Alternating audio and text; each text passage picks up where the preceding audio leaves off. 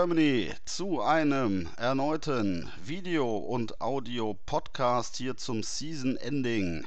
Bei uns zu Gast heute der Knut, der Per und meiner einer. Ähm, ja, ihr da draußen an den Weltempfängern, was sollen wir groß sagen? Es war das letzte Spiel der, unserer Jets äh, für diese Saison. Wir haben uns nochmal die Muße gemacht und zusammengefunden, um diesem wahnsinnigen Spiel nochmal den Tribut zu zollen. Ich bin immer noch völlig außer Rand und Band von diesem Spiel. Ihr nicht? Total. Total. Sehr gut. Vollkommen geflecht, sehr schön. Bevor wir auf dieses wundervolle Spiel eingehen, äh, kurzer Hinweis noch, wir haben es das ein oder andere Mal jetzt schon beworben. Am 1. Januarwochenende immer noch der Aufruf, kommt nach Frankfurt, wenn ihr Bock habt auf ein kleines grünes Treffen. Wir befinden uns dort am 3. und 4.1. in trauter Illustra-Runde. 15 Mann um die Nase. Je nachdem, wer von euch noch alles dazu kommt, umso mehr. Ähm, Samstagabend zum Wildcard, Wildcard Game gucken äh, im Jurs auf der Bergerstraße in Frankfurt und am Freitag davor ähm, connectet euch spontan mit uns über Facebook etc. Wir werden dort die Bergerstraße ein wenig unsicher machen und das ein oder andere kleine Kaltgetränk in dem ein oder anderen nette Lädchen zu uns nehmen. Ihr seid herzlich eingeladen und willkommen. Falls ihr das sehen könnt und der Peer die ganze Zeit da irgendwie am Zocken ist, das liegt an meinem Unvermögen. Ähm, offensichtlich mag OBS den Peer nicht oder so. Ich weiß nicht. Der, ich bin nur der Aufnahme-Azubi. Heiko. Heiko ist ja immer noch nicht da. Ja, aber was willst du machen? Übrigens, äh, interessanterweise, ähnlich wie Heiko, spiele ich gerade mit einem Kuli. Also, falls ihr es klicken hört, ich bin es einfach. Ne, Quatsch. Das ist gut. Ja, wie waren eure Weihnachtstage? Boah. Auto ist kaputt gegangen, also sonst, aber sonst ganz okay. Hast du ein neues Geschenk bekommen zu Weihnachten? Nein, leider nicht. Aber wahrscheinlich kriege ich eine Werkstattrechnung, aber als Geschenk würde ich das jetzt nicht durchgehen lassen. Knut, wie war es bei dir zu Hause?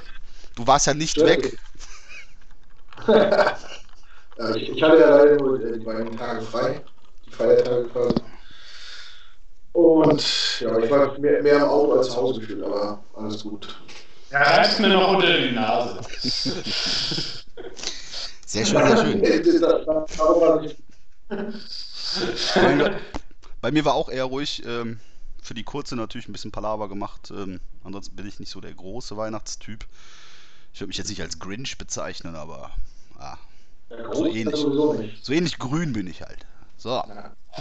Schöne Überleitung zu grün. Jemand noch was vor dem Spiel zu sagen? Gut. Dann können wir ja auch anfangen.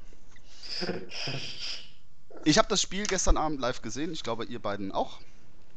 Ähm, zumindest haben wir die ein oder andere Textmessage auch während des Spiels ausgetauscht. Ähm, bin aber ganz ehrlich, ich war, sagen wir mal nicht 200% im Spiel dabei. Also, es plätscherte so vor sich hin da am Fernseher und ich habe nebenbei so ein bisschen anderen Kram noch gemacht, ähm, weil es am Ende dann doch vielleicht nicht so bedeutsam und fesselnd war. Auch wenn es das letzte Game der Jets für diese Saison war.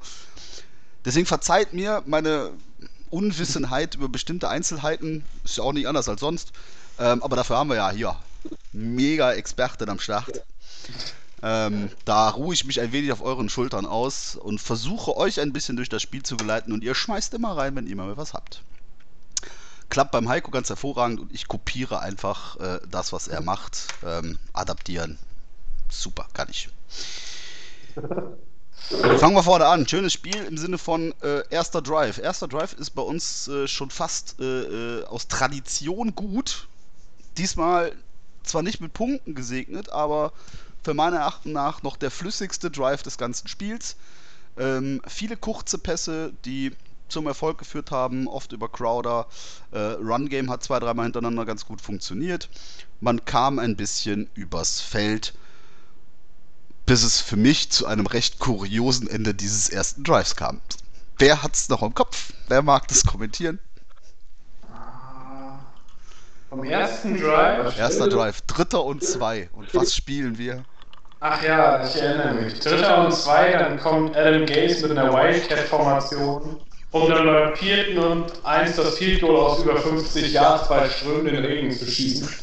Ja, das ist Taktik. Das, das muss man auch erstmal drauf haben. Das ist schon. Dazu muss man sagen, so eine Wildcat-Formation, wenn du da einen stehen hast, der nicht werfen kann, schränkt das die Option relativ ein für die Defense. Also so richtig mit Überraschungseffekt ist das eigentlich nicht mehr. Das, mit dem Cam Newton kannst du das machen, weil der besteht die Option, dass der vielleicht noch wird. Aber ich habe Bell, glaube ich, noch nicht werfen sehen in seiner, seiner Karriere. Also, ja. ja. Also ich habe die ganz, ganze Saison nicht eine Wildcat gesehen und frage mich, warum man das im Opening Drive im Midfield bei Dritter und Zwei machen musste. Doch, er hat in Philadelphia schon eine Wildcat-Formation gehabt. Das ist einmal, es wirkte so ein bisschen, auch mit dem Trickspielzug später, als hätte er so die alten Sachen aus dem Eagles-Spiel nochmal ausgegraben. Ähm, ich hab's jetzt nicht im Kopf, aber hat es im Eagles-Spiel funktioniert? Nee, weil Was ein Mastermind, das ist so ein Fuchs. Nur er kann sich Spielzüge nochmal einfallen lassen und, und nochmal ausgraben, die vorher schon nicht funktioniert haben. Also, damit rechnet ja auch keiner. Nee, total. Genauso wie du bei dritten und sechs immer wieder mit dem Inside Run kommst, da rechnet auch keiner mit. Das ist, ja. Sensationell. Musst du erstmal noch haben. Sensationell. Knut hat sich schockiert? Was hat mich schockiert? Offensichtlich nicht. Mich Eine solche Formation, in einem solchen Spielzug? Nee, was, was auch so eine Mastermind ist, der packt auch mal so eine Dinge aus. Also, das schockiert mich bei ihm nicht. Dafür äh, ist die Saison geprägt von schockierenden Momenten. das ist sowas gänzlich kalt. Okay, ja, das stimmt. Irgendwo auf Twitter habe ich gelesen, dass Irgendwo auf Twitter hatte ich gelesen, dass die Wildcat-Formation statistisch äh, tatsächlich der uneffektivste, also die uneffektivste Formation der NFL der letzten zehn Jahre ist. Das habe ich irgendwo gestern während des Spiels von irgendeinem Reporter gesehen. Und wenn effektiv, dann nur wenn daraus gepasst wird. Also wenn du ein, zwei Mal nach hinten pitcht und dann irgendwie so einen Fake-Pass auspackst. Aber wenn du in der Wildcat-Formation direkt einen Snap machst zu deinem Running Back, dann ist das irgendwie 0,4 Yards im Schnitt. Das ist bei dritter und zwei zu wenig für den Fall, dass Gates das nicht so mit dem Rechnen hat. Ich wollte gerade auch einen Taschenrechner ausholen, aber ich vertraue dir ja mal, dass das ein bisschen dünn ist.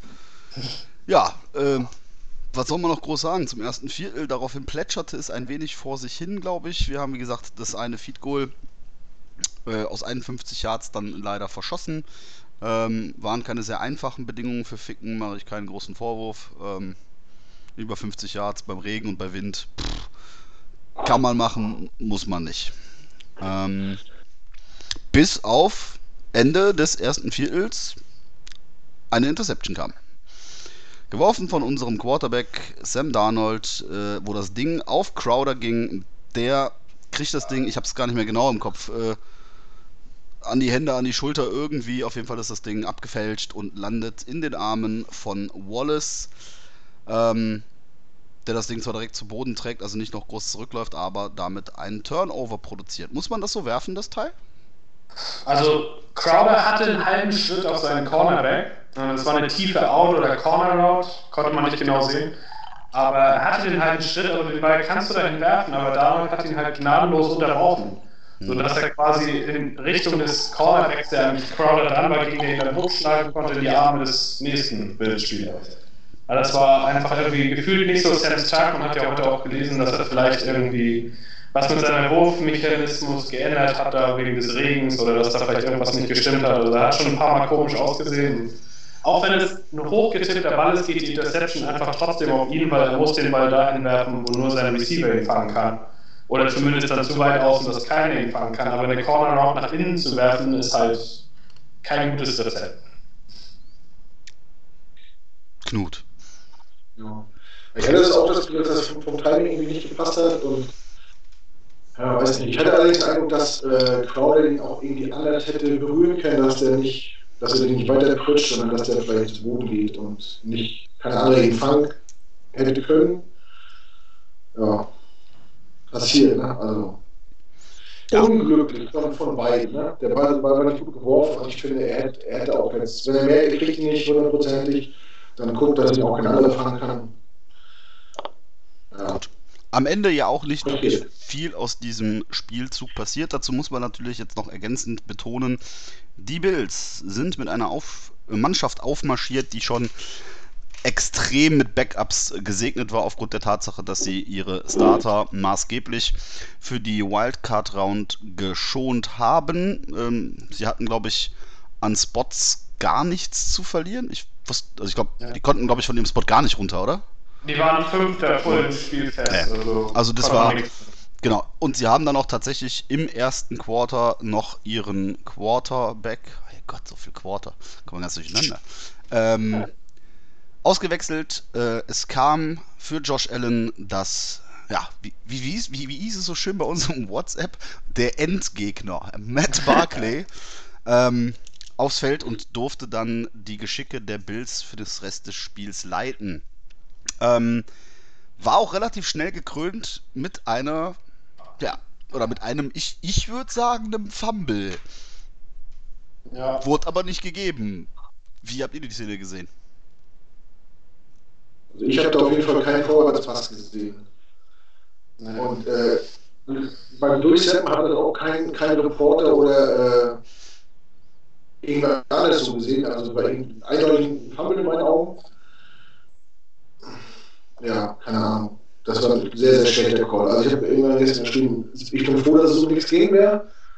Sonst wäre hier irgendwas durch den Keller geflogen. Auf jeden Fall. Wenn dann wirklich Spiel gewesen wäre und der, und der falsche Turnover nicht. Ähm, ja, im Endeffekt ging es um nichts mehr, deswegen kann man heute da so drüber rechnen, aber ich weiß nicht, die, das ist deren Job, die gucken sich das in der Zeitung an, die, die kriegen Geld dafür, das, das zu bewerten. Äh, das war schon frech. Ja, sah schon, also für mich sah es so aus, als würde Basham, der von uns dran war, an Barkley von hinten, die Vorwärtsbewegung des Balls verursachen mit seiner Hand. So, nicht ja, genau. Ich hab's auch so gesehen, er kommt von hinten und drückt quasi den Arm so nach vorne, sah für mich genauso aus. Dadurch wirkt für die Schiedsrichter so, als hätte Barkley das selbst gemacht, aber es gibt ja diese goldene Regel, sobald der Arm sich nach vorne bewegt, ist es kein Fumble mehr, sondern ein Pass. Aber wenn der Arm halt durch den Sack nach vorne bewegt wird, ist das, ja, was ich, daran, um was ich daran interessant fand, ist, die, die schalten dann gerne im Game Pass äh, mal diesen Schiedsrichter-Kommentator aus New York dazu. Mhm. Der sagte, dass die Schiedsrichter das sich tatsächlich äh, Frame by Frame angucken. Also keine Sekunde, sondern ein, ein, eine Sekunde besteht ja aus in aller Regel 24 Frames oder bei einer TV-Übertragung sogar aus 30 Frames. Das heißt, du hast eine 30. Sekunde, die du Step by Step quasi durchsteppen kannst, um zu erkennen, äh, äh, wo fängt die Vorwärtsbewegung an oder wo fängt der, das Herausschlagen des Balles tatsächlich an. Ähm, und die wollen tatsächlich eine Moment erkannt haben, wo der Ball noch in der Hand des Quarterbacks war, der Arm aber schon nach vorne geht, offensichtlich aus eigener Kraft. Ähm, sodass sie genügend überzeugt waren, diesen Call ja, zu overturnen. Also ich meine, es war ja nicht so, dass die auf was anderes entschieden hätten, sondern sie waren sich ja so sicher, dass sie es overturned haben. Das fand ich dann. Ja. Also aus den TV-Bildern heraus nie im Leben. Ähm, wenn sie sagen, sie haben dort irgendwo einen Frame gefunden, also eine 30. Sekunde, wo der Arm schon nach vorne ging und der Ball noch in seiner Hand war. Whatever. War auf jeden Fall also, interessant. Auf, auf die Rolle zurückzukommen, weiß einer von euch, warum die überhaupt Josh Allen haben starten lassen? Wenn sie ihn dann im ersten Viertel wieder rausnehmen? Weil der Headcoach vom Spiel gesagt hat, dass jeder Rap für Allen was wert ist und dass er deswegen zumindest wie in einem Preseason-Spiel ein paar Drives mit der Starting O-Line spielen soll. Aber weißt du, wenn Allen sich verletzt, dann fliegt auf dem Headcoach um die Ohren. War es denn überhaupt die vollständige Starting O-Line? Am Anfang die ersten beiden Drives, ja. Okay, okay. Gut. Dann. Nun gut. Auf jeden Fall plätscherte so das erste Viertel äh, zu Ende. Ähm, und auch am Anfang des zweiten ist, glaube ich, gar nicht viel passiert. Wir haben irgendwann zwischen, glaube ich, glaub ich, mal ein Feed Goal geschossen. Aber ich weiß gar nicht mehr genau, wie wir in die Situation kamen, überhaupt entschießen zu können. War das. Das war irgendwie durch einen miesen Punt waren wir in recht guter Field Position und dann ging es relativ flott. Also, das war aber nicht der Spielzug, wo er Brown in der Endzone noch anschmeißt vorher, wo er das Ding einfach zu kurz schmeißt, oder? Doch, ich glaube schon. Das, Doch, ne? Und das war kurz vor der Halbzeit, wo er das Ding daneben schießt, ne? Das weiß ich jetzt nicht mehr. Auch gerade nicht mehr sicher. Ähm, in den Highlights. Das war der Drive, äh, das war der Drive wo, wo David die Interception wirft, die wegen äh, Helm to Helm mit Personal Foul zurückgenommen wird. Ja. Ah. Stimmt. Stimmt. War in den Highlights jetzt nicht mehr drin. Ich war schon sehr erstaunt, dass es A überhaupt ein Highlight-Tape von diesem Spiel gab. Und B, aber es war auch tatsächlich gnadenlos kurz. Also ich ähm, gucke mir die ja öfters mal an und ich glaube, es ging knappe vier Minuten. Also es war, war, jetzt nicht extrem lang. Äh, sprich nicht für die Qualität dieses Spiels. Ähm, nichtsdestotrotz, in der zweiten Halbzeit, unabhängig eines tatsächlich äh, passierten Feed Goals und eines fast Touchdowns und eines, einer fast Interception, passierte tatsächlich noch ein Interception, allerdings in dem Fall vom Endgegner von Matt Barclay gefangen von äh, Burgess. Ähm, aber auch aus der Situation hat sich irgendwie nicht viel ergeben. Also ich habe das Gefühl gehabt, egal was dort an Turnover äh, passiert, spielentscheidend waren die alle irgendwie nicht. Ja, die beiden Offenses waren ja auch nicht dabei. Also, die haben ja beide den Ball einfach nicht bewegt. Also, Wobei ich glaube, war nicht die Interception von Burgess das, wo dann der Drive kam, wo wir vor der Endzone kurz vor der Halbzeit gestoppt wurden, weil da den Ball nicht zu Brown kriegt? Der letzte Spielzug auf jeden Fall war der äh, mit noch vier Sekunden auf der Uhr, wo Sam sich schön hat zecken lassen. Wo ja, auf jeden Fall dann kein Touchdown-Versuch mehr hinten rauskam. Ich glaube, da war zweiter und Goal oder so, oder zweiter und ich weiß nicht was. Ähm, ja, war schade. Auf jeden Fall gehen wir dann mit einem 3-0 in die Halbzeit. Also auch da ja, verschiedene Ficken, ne? Also nach, nach der Interception äh, äh, ist halt der Drive, wo Ficken halt vor der Halbzeit das Field Goal verschießt. Das äh, ja, genau. stimmt. Aus 34 Yards, ein zweites dann an dem Tag. Ja, das war, war auch nicht. Ähm, wie hatte ich es geschrieben gehabt? Das geht, ich weiß nicht mehr, noch nicht mal ein bisschen ficken geht oder so. Ja, nichts ging an dem Tag. Es war, es war, es war auch, es war auch kein Wetter für Ficken draußen. Also. also, Im Dom ist schicken deutlich Wetter. Das hat er bewiesen. Aber im, im wenn wir, wenn wir jetzt schon auf dem Niveau angekommen sind, hätte ich jetzt fast gesagt, ich mag es feucht lieber als trocken, aber hey, das ist dein Spiel. Eben nicht. Eben nicht, er mag lieber trocken. Ja, ja. Der eine so, der andere so. Manche sagen, es ist nur gut, wenn es beiden wehtut. So. Ähm. Wenn beide heulen. Jetzt aber, puh. Das ah. zum Jahresabschluss. Mal Prost hier nochmal. Nochmal auf die Niveau kommen hier. Menschenskinder. Das ganze Jahr schon schlechte Wortspiele überficken. Das ist ganz schlecht hier. Ah. Hm? Weißt du, wie lange wir ihn noch haben? Wenn müssen wir sie jetzt raushauen. Ja, ich wollte die ganze genau. Saison mir schon einen Trick holen. Einfach nur. Letzte Chance. Weil man es konnte. Um beim, beim Aufenthalt der Grundschule äh, dann aufzulaufen, ne? Sehr schön. Genau, ist eigentlich keine schlechte Idee. Das ist der Papa von Emma. sehr gut, sehr gut. Ja, es ging in die Pause und ähm, ich, ich wiederhole mich jetzt, aber auch das dritte Viertel war katastrophal unspannend. Ähm, es gab tatsächlich relativ am Anfang, äh, ich glaube, das habe ich aufgeschrieben, 11.43 auf der Uhr, tatsächlich mal ein Fumble und der wurde auch äh, gegeben durch Jenkins, aufgehoben von Basham. Ähm, ja, ich nochmal, ich wiederhole mich nochmal, es passierte daraufhin nur leider wieder nichts. Ähm, wieder ein Turnover, der meines Erachtens nach äh, auch nicht hätte passieren können. Es wäre fürs Spiel völlig irrelevant gewesen. Ähm, ja zu dem Zeitpunkt, äh, sagst du ja auch gerade, war es auch nicht mehr die, die erste O-Line oder die Starting O-Line der Bills auf dem Platz. Ähm, deswegen kamen auch das ein oder andere Mal unsere Pressures durch. Ähm, das war ganz nett zu sehen, dass das funktioniert hat, aber ja, kotlose Brunst, äh, brotlose Kunst. Ja zu dem Zeitpunkt hatte man auch so ein bisschen das Gefühl, also das kam, glaube ich, auch in der Gruppe auf, das Thema, dass man den Eindruck hat, Gates versucht mit seinem Playcalling die 3-0-Führung über die Zeit zu bringen. Das stimmt. Run, run, fast. Hauptsache die Uhr läuft. Also, war schon ein bisschen hoffnungslos. Und ich habe nie das Gefühl, dass unsere Offense wirklich aufs Feld kommt und jetzt einen rauszimmert. Das hatte man das ganze Spiel nicht das Gefühl, obwohl da die Backup-Cornerbacks und alles drauf haben bei den Bills. Da war einfach die ganze Zeit es war so ideenlos wieder. Naja. Ja. Und danach. Und Bell war ja auch nicht mal mehr auf dem Feld zu dem Zeitpunkt. Den Dazu hat er ja das, die zweite Hälfte gar nicht mehr spielen lassen, bis auf kurz fünf Minuten vor Ende.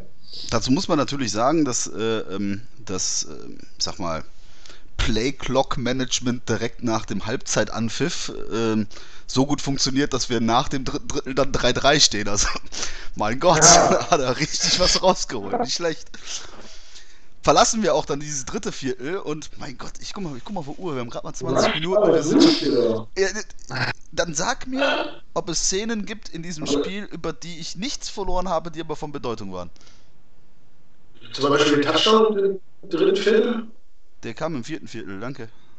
Der kam im vierten, oder? Nee. Doch, vierter Viertel, 13.31 auf der Uhr. Wäre ich jetzt so gekommen, Knut? Du rushst aber ganz schön vor. Aber, der- aber der Drive ging aber im dritten Viertel los. oder? Der Drive ging grundsätzlich im dritten Viertel noch los. Tatsächlich äh, bei auf der Uhr 14 und 7 Sekunden habe ich mir notiert zwei große Plays von Smith hintereinander. Einmal einen schönen Pass und danach ein, ja, nennen wir es mal Trickspielzug, äh, ein angeteuerter äh, Handoff dann hinten einmal gekreuzt und outside gelaufen bis an die 1-Yard-Linie. Hätte einen Touchdown verdient gehabt. Ja, stimmt. Ja, also wie schon beim Ja, ist das der Jet Sweep oder wie heißt das? Das ist, ja, das ist ein, ein Reverse Sweep, wenn du so willst, weil er erst in die andere Richtung gepitcht wird. Aber das war, wenn man so will, Adam Gates Antwort auf das Philly Special, weil den haben wir in Philly schon mal gespielt. Ja, Und da war es noch ein Touchdown. Aber diesmal hat zumindest einer der Bills Corner das wohl noch irgendwie in Erinnerung gehabt. Weil er ihn ja dann kurz vor dem End. Ja, noch mal anguckt, da hat äh, ein Receiver sein, den Block verpasst. Sonst, sonst wäre der äh, Linebacker dann rausgekommen. Oder Corner, weiß ich ja nicht. Ja. Aber es war, ja, bis zu ein Jahr hier bei ne? Was, was haltet ihr von Smith?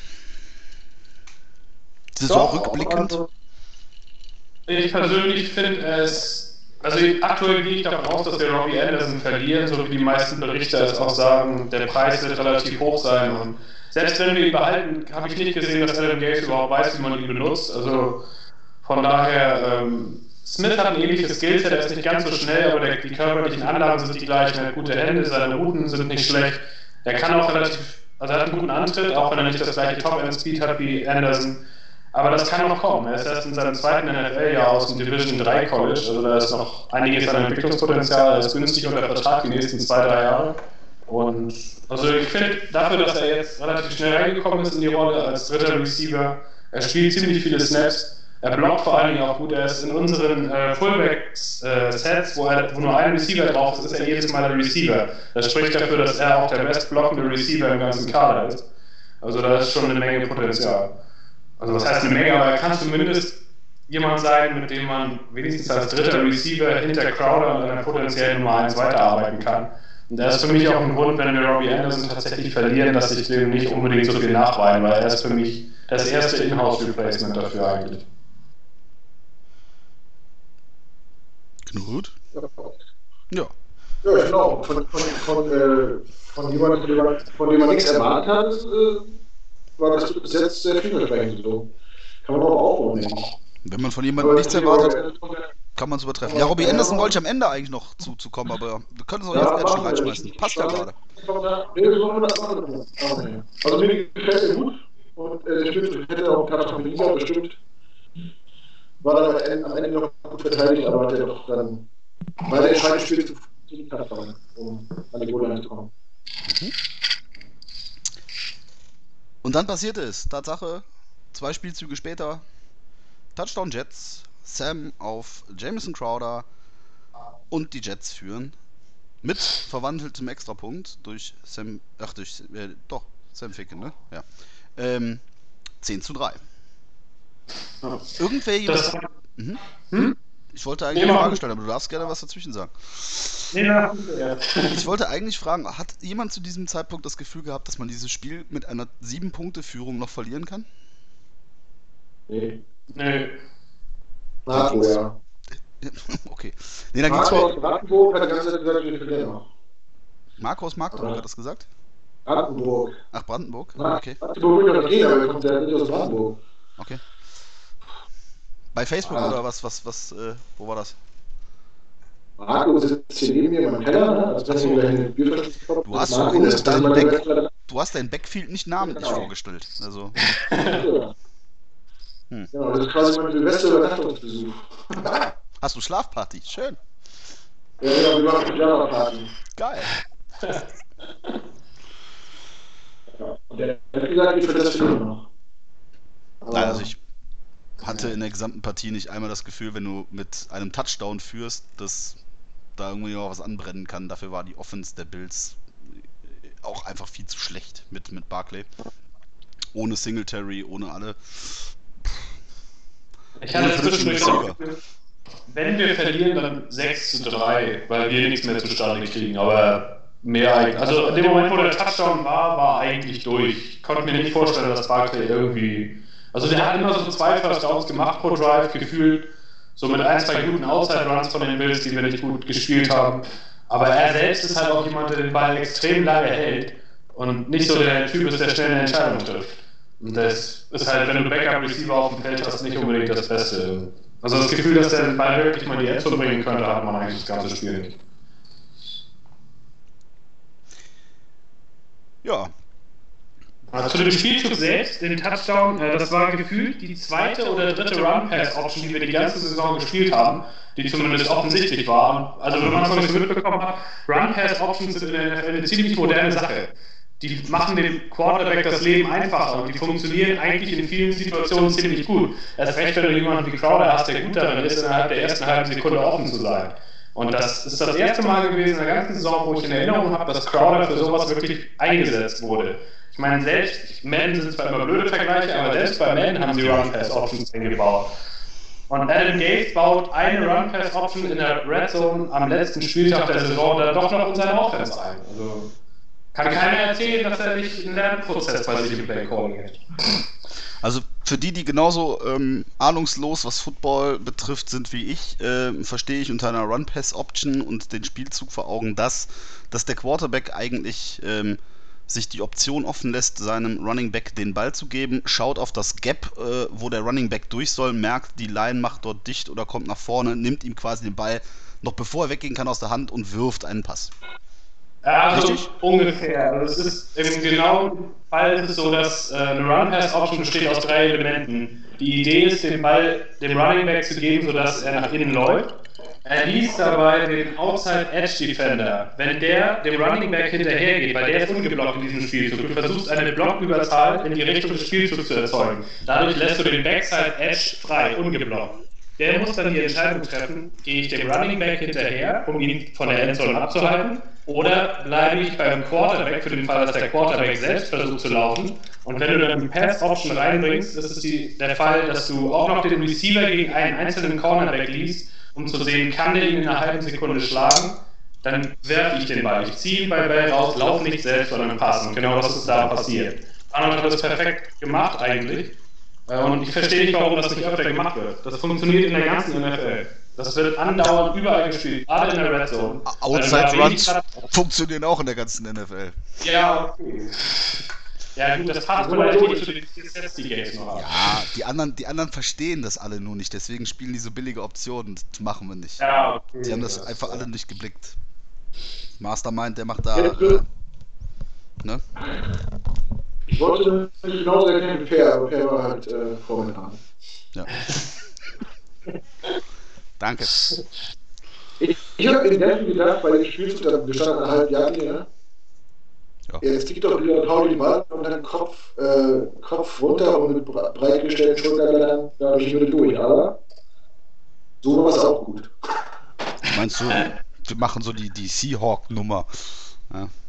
Die übrigens Ja. gestern Abend in ähnlicher Form wieder passiert ist, äh, oder heute Nacht äh, zwischen 49ers. Übrigens ein, ich will jetzt nicht sagen, dass es ein besseres Spiel war als das, das wir jetzt gerade kommentieren. Also, Niemals.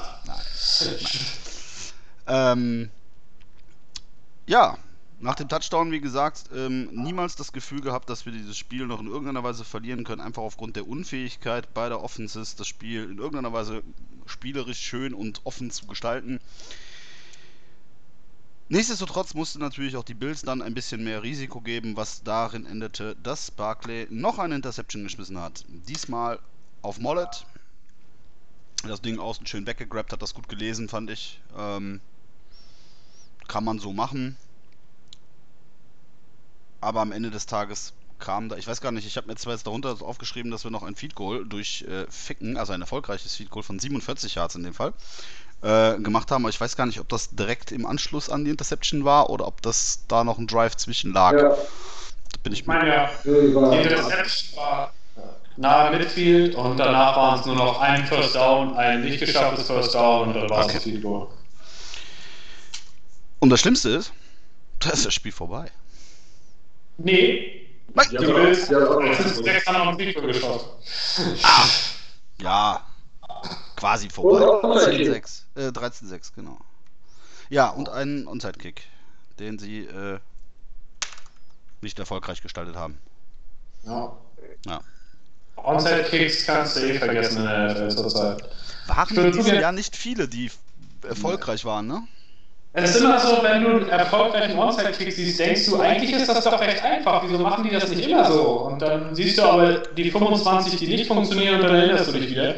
Das, ähm, ich finde, die NFL könnte das so ein bisschen so machen wie die äh, AAF letzten Frühling, dass du einen vierten und 15 spielen musst, um den Ball wiederzubekommen. Und das nur dann machen darfst, wenn du mit mehr als zwei Touchdowns hinten liegst. Oder in den letzten vier Minuten. Das würde dazu führen, dass du zumindest eine 10-15-prozentige Chance hast, diesen Ball auch wieder zu bekommen und nicht davon abhängig bist, ob dein Field Goal Kicker jemals Fußball gespielt hat oder ob er irgendwie, irgendwie Physikkurs belegt hat, wo er eine Ahnung hat, wie der Ball am besten wegspringt bei welchem Wetter. Weil mit Football hat das ja so richtig nichts zu tun. Deswegen, das würde ich als Neuerung gern sehen, wenn die schon mal dabei sind, irgendwie ihren grundsätzlichen Vertrag da zu überarbeiten. Ich weiß nicht, war das letzte Saison oder war das diese Saison im, im College? Man, das Video ging äh, etwas viral über Facebook, wo ich glaube im College Football der Kicker dem gegnerischen Special Teamer das Ding volle Suppe aus den, was sind das denn, 10 Yards Entfernung vor den Helm gezimmert hat und das Ding von da abgeprallt ist und man das Ding recovered hat. Warum versucht ja. das keiner in der NFL? Ich fand das extrem witzig. Ja. Ja, muss ja gut zielen können. Ja? Aber ich meine, hey, das sind Kicker. Die haben keinen anderen Job. Ich fürchte, die tragische Antwort lautet, dass sie ja schon viel Goal aus 34 Yards nicht treffen. Da müssen wir uns den Kicker holen, der letztes Jahr für die Bears fünfmal den Pfosten getroffen hat. Der kriegt das hin. Der kann so ein schmales Ziel. Ja. Ja, noch dazu. Am Ende haben wir den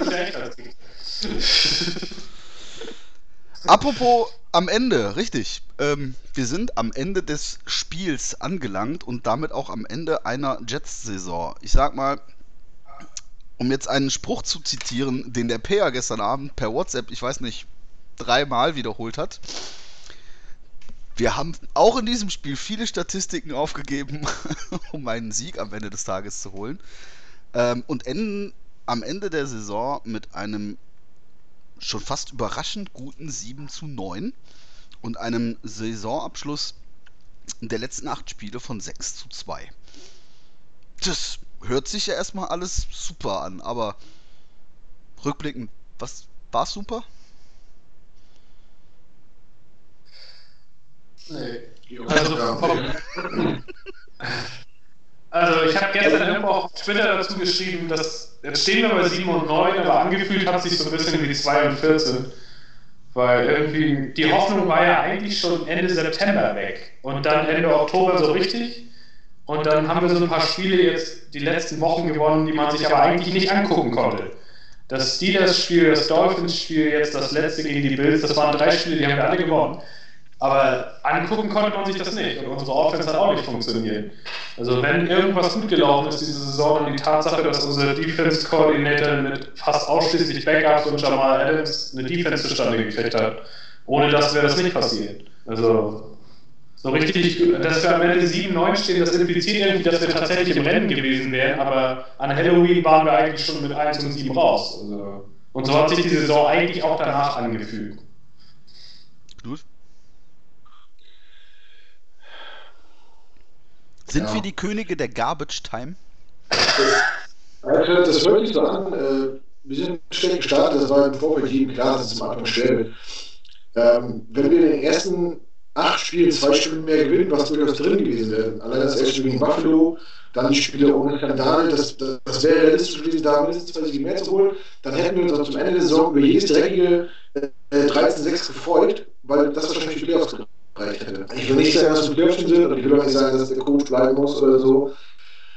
Aber äh, es soll trotzdem von Qualität, wenn man so startet, und dann, egal wie die Gegner heißen, trotzdem zurückkommt. Und über den Wochen erzählt von, von Bill Sketchel oder schwachen Gegnern, das ist die verdammte NFL, da spielen die Besten der Welt. Und es gibt kein schlechtes NFL-Team. Mhm. Also, die spielen alle am Limit, die spielen alle um Kohle, die spielen alle neue Beträge. Ähm, und es gibt keine, keine Teams, die man schlagen muss. Das, das, das, heißt, die Sieger Woche für Woche, dass es immer wieder Überraschungen gibt. Und ich bleibe dabei, wenn man äh, so startet, mit, mit all den Nackenschlägen, mit der, mit der Frage, ob Sandal eventuell seine Karriere werden muss, was ja bei der Krankheit nicht un, unwahrscheinlich gewesen wäre, mit all den Verletzungen, das soll jetzt kein Ausreden sein. Aber 7 und 9 haben, hatte man vor der Saison realistisch getest, äh, auch, äh, auch getippt. Äh, hätte keiner gesagt, wie kommst du auf den Quatsch? So, das haben wir jetzt erreicht. Das war natürlich keine erfolgreiche Saison. Wir haben uns nicht groß weiterentwickelt. Aber nüchtern betrachtet ist das Ergebnis, die, die blanken Zahlen von Win und Lose sind okay. Nicht mehr, nicht weniger. Die Art und Weise ist natürlich scheiße, aber wie gesagt, mit zwei Spielen, mit zwei Siegen mehr in den ersten acht Spielen, fragt keiner, wie das Spiel war gegen die, gegen die äh, Steelers oder gegen die Bills, da freut man sich, dass man gewonnen hat und fertig. Und ähm, ja, auch wenn LNG hat ja auch für Statistiken für, für Siege, habe ich das am Anfang gedacht, ja, das ist eine schöne Sache, weil Statistiken, das interessiert am keinen. Aber sehr ansehnlich, sehr ansehnlich war es zum Ende nicht, das muss man schon sagen. Hm. Also ich sehe das ähm, ähnlich, dass die Siege meist getragen waren durch unsere Defense, die man wirklich lobend hervorheben muss, inklusive ihres Koordinators. Ähm, das ist tatsächlich doch das ansehbarste der Jets-Season war, was er aus den Spielern herausgeholt hat. Also ich meine, ähm, guck mal, wenn er am Ende des Tages auf dem Platz stand, äh, äh, wenn du dir am Anfang des Jahres die Starting Defense angeschaut hast, ist da nachher nicht mehr sehr viel übrig geblieben, außer vielleicht den Safeties. Ähm, Nee, das war schon extrem gut. Äh, hat uns dann tatsächlich auch äh, über die schlechte Offense hinübergetragen ähm, und uns mit relativ mauem Punkteschnitt, also der Punkteschnitt selber ist, glaube ich, eine Katastrophe im Vergleich zu Saisons, wo wir vom Rekord her deutlich schlechter standen ähm, von dem schlechtesten, was habe ich gesehen? Das schlechteste Laufspiel seit den, was war es, 2002er Texans? Über eine gesamte mhm. Saison irgendwie, äh, vom, vom Jahresschnitt her irgendwie 3,22 Yards bei einem Running Back über 200 Carries oder so. Irgendwie sowas. Also, mhm ja, die Statistik hat er alle geopfert, weil er es einfach nicht kann. Aber das Problem ist, dass ihn der Rekord da auf jeden Fall hin unterstützen wird, dass er eine weitere Chance, ein weiteres Jahr kriegen wird. Ich meine, das war auch während der Saison schon angedeutet, ist ja jetzt nichts Neues. Ähm, nichtsdestotrotz, am Ende wird er nicht am heutigen, äh, wie heißt es so schön, Black Monday entlassen werden, wie es bereits einige andere getroffen habt oder getroffen haben soll. Wollen wir kurz auf dieses Trainerkarussell eingehen oder wäre das jetzt ein bisschen too much? Ich meine, es waren jetzt nicht so viele. Freddy Kitchens war direkt gestern nach dem Spiel. Ähm, der Kollege der Redskins stand auch, glaube ich, schon länger fest, dass der. Ich komme jetzt gerade gar nicht auf den Namen. Gruden, aber der Gruden. Ja, ja, genau, der war schon vorher weg. Das war auch schon äh, äh, klar. Man sagt Gerüchte halber, dass Ron Rivera inklusive Frau auf dem Weg nach Washington sei und wenn er das wäre, dann wäre eigentlich alles schon dingfest und man kann damit rechnen, dass er zukünftig das Zepter in Washington schwingt. Dann haben die Nachbarn aus New York reagiert und haben ihren Headcoach rausgeschmissen, allerdings ihren Manager behalten. Ich weiß nicht, wie das bei den Giants-Fans ankommt. Ich hatte immer das Gefühl, dass die eher wollen, dass äh, Gettleman geht. Er sitzt aber offensichtlich immer noch im Sattel. Und zu guter Letzt kam. Was hast du? Der soll aber ruhig da bleiben, weil ich, wir haben noch die Hoffnung, dass er äh, Leonard Williams einen langen Vertrag gibt und der Februar bis zum dritten Raum wird. Richtig, ganz wichtig. Das passiert auch so. Das passiert auch so. ja, der GM hat ihn geholt, nicht der Headcoach. Also, von daher, ja, Geld wäre natürlich getradet und er ist noch da. Ja, der soll auch bleiben, das meine ich ja damit. Zu guter Letzt kam die Information über einen äh, Ticker noch nicht zwei Stunden her, dass Clap on, Clap off quasi ähm, der Kollege äh, Garrett der Dallas Cowboys inklusive Trainerstab entlassen worden sein soll. Es gab direkt darauf ähm, ein, es gab darauf ein, ein paar Dementis. Es war aber auch knapp. Ähm, ja. Es gab direkt Dementis äh, diesbezüglich, dass dann noch irgendwelche Gespräche mit Jones laufen sollen. Ähm, realistisch gesagt kann man sich eigentlich kaum vorstellen, was in diesen Gesprächen eigentlich Inhalt sein soll, außer hier ist, hier ist dein kleiner Karton, mach ihn voll. Ähm, ich weiß nicht, also. Und klatscht ein.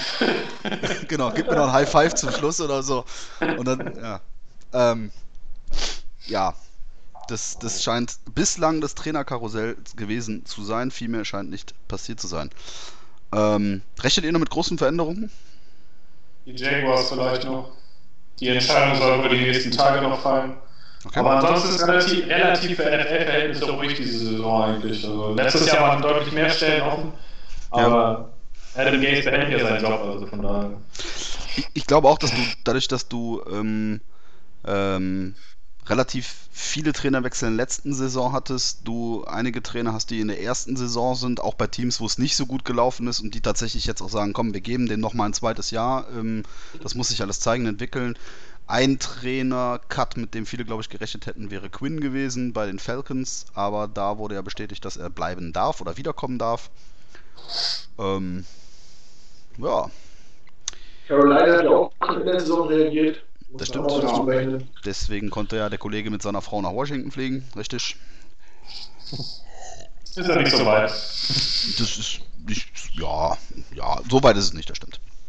Für USA-Verhältnisse Für USA-Verhältnisse ist das, ach, Katzensprung. Also Panthers-Sprung quasi. Was ist mit dem Coach von ist Coach von den Chargers? ist der schon im Amt? Ah, der ist aber ein guter. Also, bei dem heißt es, dass die Qualität ausfallen. Das ist guter, ja. Den würde ich sofort nehmen, anstatt von unserer Koks-Bitch da. Was wäre das? Koks-Bitch. Eieiei. Apropos Wechselambition. Ich würde sogar Lothar Matthäus vorziehen. Ich hatte ich hatte bei den, unseren guten Freunden und Kollegen der Footballerei, ihr seid mir gegrüßt, falls irgendwer das gucken sollte, ähm, vorhin noch kurz reingelauscht und dort kam aus den Kommentaren bei Facebook und oder äh, YouTube, ich weiß nicht genau, wo es raus. Nee, bei Facebook machen die ja gar nicht mehr. Bei YouTube oder bei Discord oder bei Twitch, bei Twitch, wie auch immer, ähm, kam der Kommentar, dass für Freddy Kitchens ähm, doch jemand geholt werden müsste, der mit Stars umgehen kann. Äh, der erste Vorschlag, der kam, war Jupp Heynckes.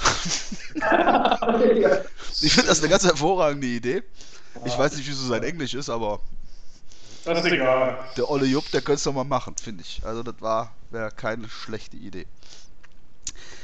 Apropos Wechselambitionen. Wollen wir das Thema mit Robbie jetzt nochmal kurz so reinschmeißen? Also Robbie ja. hat ja äh, laut verschiedenster äh, ähm, ähm, Beatwriter äh, die Aussage gegeben, dass er gerne den Free Agent Markt hitten würde, um zu schauen, wo denn eigentlich so sein Marktwert ist. Dementsprechend kein Resigning direkt mit den Jets stattfindet, sondern er schauen will, wo sein Marktwert ist und was man ihm so anbietet. Was wird man ihm denn anbieten? Knut. Das ist schwer zu sagen. Ähm, ich würde mal schätzen, so irgendwas zwischen 10 und 13 Millionen müssen es wohl sein, denke ich. Und ich finde das, was er macht, auch absolut legitim. Der ist free, äh, undrafted Free Agent gewesen. Der hat jahrelang für sehr, wirklich wenig Geld gespielt und dafür hat er gut gespielt. Und das wird auch anderen aufgefallen sein. Deswegen finde ich das absolut legitim, äh, jetzt den Markt testen. Und ja, wenn es machbar ist, also ich bin, mag ihn gerne, liebe daran, dass ich ein signiertes Foto von ihm habe. Ähm, ich würde ihn gerne weiter bei uns sehen, aber es ist halt, jetzt kommt dieses, dieses Business zum Tragen, was er so nicht leiden kann. In diesem Sport hat keiner Lust auf und, und, und, und Vereinsliebe und so und äh, Vereinszugehörigkeit.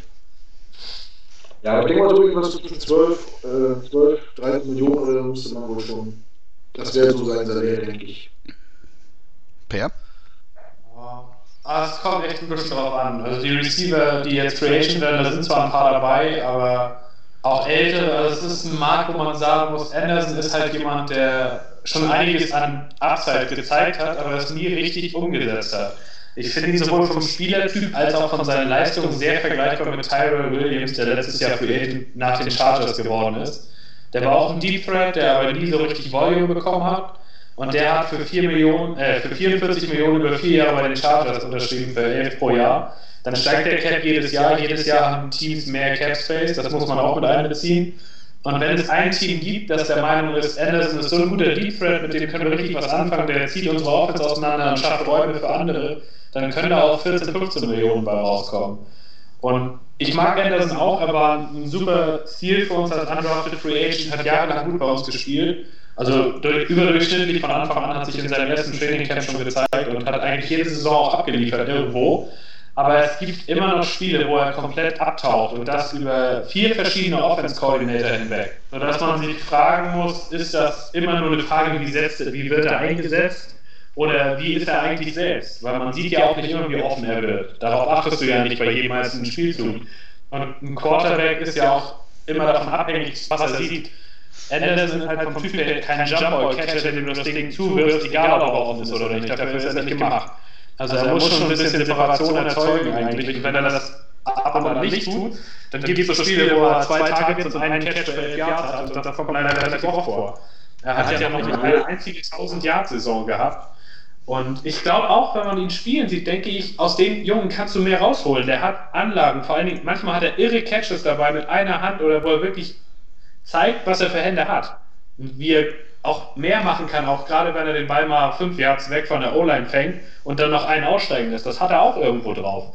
Aber die Tatsache, dass du das über fünf Jahre in der NFL nicht regelmäßig zeigst, ab einem gewissen Punkt bist du, wer du bist. Und dann ist halt die Frage, wie das bezahlt wird. Ich glaube schon, dass es einen Offense-Koordinator geben wird, der Capspace hat, der ihn sieht und sagt, der ist für meine Offense ein Schlüssel.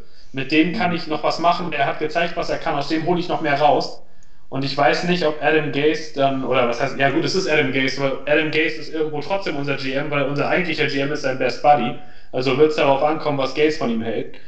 Und dann weiß ich nicht, ob die wirklich so hoch gehen werden, die 14 Millionen zu zahlen. Also 14 ist halt das die höchste Grenze. Mhm. Also ich habe jetzt gerade mal geguckt, einfach nur mal an Receiving Yards im Jahr 2019, wo Robbie sich dort wiederfindet. In der Gesamtstatistik der NFL Platz 45 mit 779 Yards und 5 Touchdowns. Das ist mal gerade, sag ich mal, die Hälfte von dem, was so die Top 10 gebracht hat. Ja, du darfst aber nicht vergessen, er spielt in der schlechtesten Offense der Liga. Das ja, so. stimmt schon. Und das, das, das ist immer so ein Ding, äh, man, man hält sich immer so an Statistiken fest und das kann, muss man halt auch ab und zu mal ausblenden. Das wäre so, als wenn wir sagen würden, äh, Leon Bell ist einer der, der schlechtesten Runningbacks der Liga. Ist er ja nicht. Er wird halt bloß falsch eingesetzt oder die Leute um ihn rum unterstützen ah, ihn. Ich wollte... Bei Robbie Allen hm. sehe ich so, der wird halt oft die tiefen Routen geschickt und unser Quarterback, der das werfen kann, hat aber auch gar nicht die Zeit, die Route zu Ende laufen zu lassen, dass die Option sich auftut, ihn anzuwerfen. Und dann wird, wird man halt auch, bei der Statistik und sieht halt auf dem Papier schlecht aus. Obwohl man selber vielleicht gar nichts dafür kann. Nichtsdestotrotz, ähm, ich meine, klar, ähm, die Manager der NFL, die werden jetzt etwas mehr tun, als wie ich jetzt gerade mal auf äh, Pro Football Reference zu gucken, wo er sich so bei den anderen Receivern einordnet. Nichtsdestotrotz. Das Chief Manager weiß es nicht. Ja. Nichtsdestotrotz, ähm, ich sag mal, die absoluten Sahne-Statistiken, du hast es äh, gerade schon gesagt gehabt, er hatte, glaube ich, keine 1000 Yards-Saison ja. in den Jahren. Ähm, also mit, mit, mit 12, 13 plus Millionen, ähm, da musste schon jemanden finden, der aber ein arges Need für so ein Deep Threat hat, weil ähm, ich sag mal, viele werden es nicht sein. Ähm, da kommt eine richtig gute Wide Receiver-Klasse, wenn ich das von unseren College-Experten, Per, du wirst mir das hoffentlich bestätigen, ähm, aufs nächste Draftboard. Ich weiß nicht, ob er sich so einen großen Gefallen damit tut. Ähm, so kategorisch zu sagen, ich werde auf gar keinen Fall jetzt erstmal resignen, sondern erstmal in den Free Agent Markt gehen. Das heißt ja nicht, dass die Tür für den Jets zu ist. Ich meine, die Jets dürften ja weiterhin trotzdem im Bieterrennen mit sein. Die Frage ist nur, werden wir aufgrund unserer ganzen Lücken ihm tatsächlich einen solchen Contract, den er sich vorstellt, anbieten können? Oder anbieten also, wollen. Das ist doch gar nicht gäbe. So wie er jetzt agiert, ist das gar nicht gäbe Das, das, war nicht das negativ. das war nicht negativ. Das war einfach nur meine Überlegung. Und wie gesagt, nochmal zu den Statistiken, ey, ohne Scheiß, wenn, wenn der, hab ich, ich habe gerade Scheiße gesagt, tut mir leid. Du hast einen Kackhaufen bei dir im Bild im Hintergrund, da kannst du ja wohl auch mal Scheiße sagen. Ähm, ich glaube, ich glaub, äh, Robert Anderson äh, in einem Team wie, wie, wie, den, wie die Saints und die Buccaneers hätte der locker 1000 Yard im Tank. Und das über, also sicher, also bin ich mir ziemlich sicher, dass der, bei, wenn der Receiver bei den Buccaneers wäre, dass er locker 1000 Yards gemacht hätte. Ohne Probleme. Okay, bei den Buccaneers. Ja gut, okay, er hat noch viele Verletzte, der Receiver, also von daher. Ja, das Keine Ahnung, aber ein, ein Team mit einem halbwegs guten Quarterback und einem guten O-Line. Ja, du hast aber Chris Godwin da, du hast Evans da gehabt, jetzt hast du Perryman. Gut, vielleicht hat der Perryman Ja, verdrängt, du müsstest aber. natürlich, ja, ihn nicht als Dritten, müsstest ihn dann schon äh, ersetzen, ersetzen für den anderen. Also er, er ist, er, du könntest ihn mit, mit denen austauschen. Nicht mit Evans, aber mit äh, Godwin vielleicht. Aber was du sagst, ist schon richtig irgendwo. Er läuft halt diese tiefen Routen, die nicht immer angeworfen werden, weil es seine Stärke ist. Das ist da ist was dran. Aber Fakt ist halt auch, dadurch, dass er das gefährlich kann, zieht er halt in der Regel den Cornerback und den Deep Safety weg, was für eine Offense eigentlich von Wert ist, weil du dadurch Platz schaffst.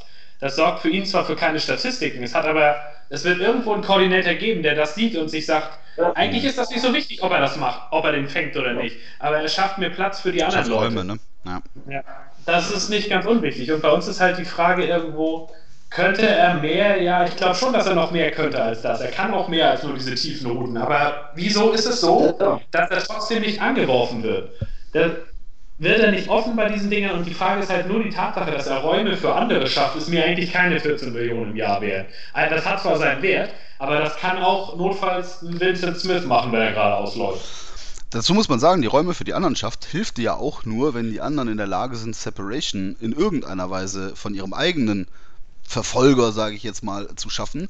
Ich habe gestern, ich will auf das Spiel nicht fast zurückkommen, aber ähm, zwei, drei Szenen im Kopf, wo äh, Handoff angetäuscht worden ist und äh, Donald nach rechts rausrollt, was er ja auch wirklich gut macht, steht relativ frei und hat zwei, drei Sekunden, aber er hat niemanden, wo er die Piff hinschmeißen kann. Ja. Das Ding geht zwei, dreimal wirklich dann ins Outside geschmissen, ähm, damit nichts weiteres oder Schlimmeres passiert, weil einfach niemand frei stand. Und ich meine, da stand die Backup-Build. Es war jetzt nicht so, dass da irgendwo ähm, die, die Raketen-Defense stand, ja. Also dann hilft dir das auch nicht, dass du Räume schaffst, weil offensichtlich kommt niemand in diese Räume, ohne gedeckt zu sein. Ja, das Problem ist einfach, wenn du uns Crowder wegnimmst, dann hast du eigentlich die beste Passing Option weggenommen und danach gewinnt keiner mehr 1 gegen 1. Hm. Anderson geht tief, bindet zwei Leute, Crowder wird, äh, wird von unten von einem Linebacker und von einem zweiten Corner weggenommen und dann suchst du. Griffin hat da einige Räume gemacht, der ist verletzt. Herndon könnte das machen, der ist verletzt. Smith kann nicht jeden Corner 1 gegen 1 schlagen. Thomas. Ist er noch nicht weit. gekommen. Thomas ist verletzt, gut, der schlägt auch keinen mehr 1 gegen 1, aber er ist zumindest jemand, den man kennt oder der zumindest, bei dem du dich darauf verlassen kannst, dass er den Ball fängt, der für die Defense zumindest, ja, Name Recognition nennt man das, also jemand, für den sie auf jeden Fall was abstellen. Aber es ist halt dann schwer. Wir haben, Crowder ist unsere beste Option, was Separation angeht. Der kann innerhalb von einer halben Sekunde offen sein und er hat auch die Hände, um den Ball dann zu fangen. Aber wir haben halt sonst niemanden, außer wir haben einen, der heißt Le'Veon Bell, aber der läuft keine Passrouten, weil Adam Gase der Meinung ist, den Typ wollte ich nicht, der macht nichts. Hm. Das ist halt ein bisschen die Sache. Interessanterweise Ah. unser drittbester Receiver. Ja, das, das dürfte eigentlich müsste Le'Veon Bell der am meisten getargetete Receiver in unserem Team sein. Weil er von der Qualität her das ist. Hm. Aber das ist halt etwas, was du nicht siehst, auch von Adam Gaze. Und ich bin mir auch sicher, heute habe ich erst gelesen, dass Gaze nicht mal sagen will, dass Bell der Starter für nächste Saison ist. Das, also, da, mal, irgendwo hört es auch mal auf. Ich meine, ich bin mir mittlerweile relativ sicher, dass der Typ weggetradet und dann haben wir den talentiertesten Skill-Position-Player der letzten zehn Jahre verloren, weil unser Headcoach halt der Meinung ist, der passt nicht zu meiner Offense. Oder andersrum, meine Offense funktioniert seit zehn Jahren nicht, die ändere ich jetzt nicht für einen guten Spieler. Das macht Sinn. Ja, Ja, total. nicht. Ähm, bleiben wir ganz kurz noch, aber trotzdem bei. Gehen wir von aus, Robbie weg. Ich sag, Quincy kommt nicht mehr wieder. Also, der soll froh sein, wenn er sein Lebtag noch gerade laufen kann, geschweige denn, dass er Football spielt. Da gab es heute eine Nachricht, dass, er, äh, dass bei ihm eine Spinalstenose, ich weiß nicht, was das ganz genau ist, diagnostiziert wurde, aber dass die Wahrscheinlichkeit, dass er seine Karriere fortsetzen kann, geht gegen 5%. Also, Also, Quincy raus. Äh, gute Besserung an der Stelle. ja. Ich weiß, was es ist. Falls das zuguckt. ist eine Verletz Verletzung, die im oberen Rückenmark Nacken. äh, die? Wrestler zum, auch zum, zum Ruhestand gebracht hat. So wie Edge zum Beispiel. Okay. Also irgendwas hier oben im, im, im äh, was, wenn man das nochmal hat, äh, oder Steve Austin hat das glaube ich auch gehabt, äh, dazu führen kann, dass man auch gelebt ist oder so. Deswegen Ja. raten viele Ärzte von Kontaktsportarten ab. Vielleicht sollten wir da Dr. Remo Zellmer fragen, der ist Rückenexperte. Der weiß das. Ja, wenn der nochmal Zeit hat, ist er natürlich dann gerne gesehen, ja. Aber Dann. Die hat kann als Kassenpatient. Ja, wenn er. Der, der, der, der hat keine Zeit mehr für uns. Ah, okay. Also, ohne Robbie, ohne Quincy. Ich sage mal, Demarius Thomas, der alte Mann, ob der jetzt noch ein erfolgreiches Jahr hinten dran hängt, lassen wir gerade mal offen. Ähm, dann hast du Crowder und einen jungen, aufstrebenden, hoffentlich aufstrebenden Smith. Und dann nichts. Ja. Hast du, haben wir hast du allerdings- hoffentlich wieder zwei- zwei gesunde Tight Ends, die eine Option sind? Ja, Möglich. Hoffentlich. Schon Wobei- Wobei Griffin hat schon für seine Verhältnisse eine recht starke Saison gespielt. Ob der das auch nochmal wiederholen kann, ich meine, der ist ja auch schon Veteran und hat sonst nie so aufgefahren. Muss Ähm. er auch nicht.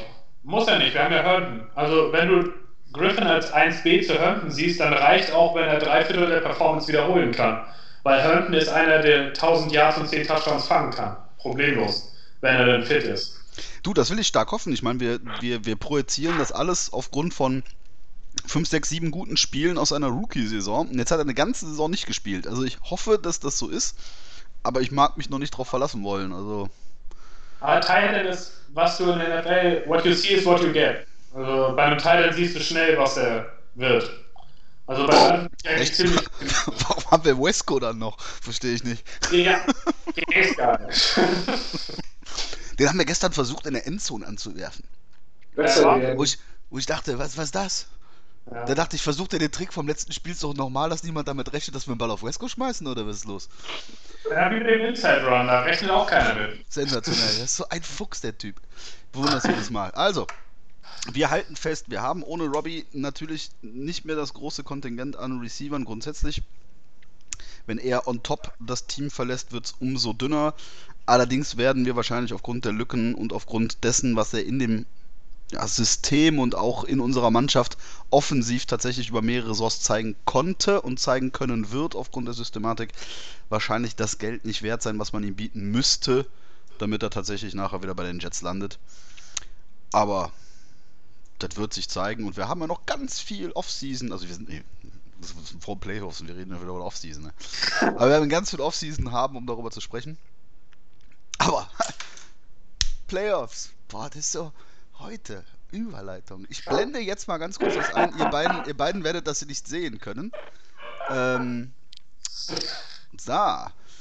Die Kollegen von ran.de, herzlichen Glückwunsch dazu, haben ein schönes, haben ein schönes Playoff-Picture erstellt, das ich mir ganz kurz aus dem Internet heraus eingeblendet habe in meinem Browser. Ich habe das Bild nicht mal gespeichert, also es ist gar keine Copyright-Verletzung. Ich zeige eigentlich quasi ja nur meinen Bildschirminhalt an, der gerade im Browser offen ist. Ähm, zeigt ein Play-of-Picture der NFC und der AFC, angefangen von der Wildcard über die Division, über die Championship bis hin zum Super Bowl und zeigt uns dort die Partien, die wir ab nächste Woche Samstag sehen dürfen. Lass uns mal, ich will keinen Riesenschnack über die Partien selber machen, aber so ein bisschen ganz kurz gefühlte Temperatur, wo geht's hin? Ich meine, bis zur Divisional zumindest kann man es ja relativ absehen, was da an Partien hinten rauskommt.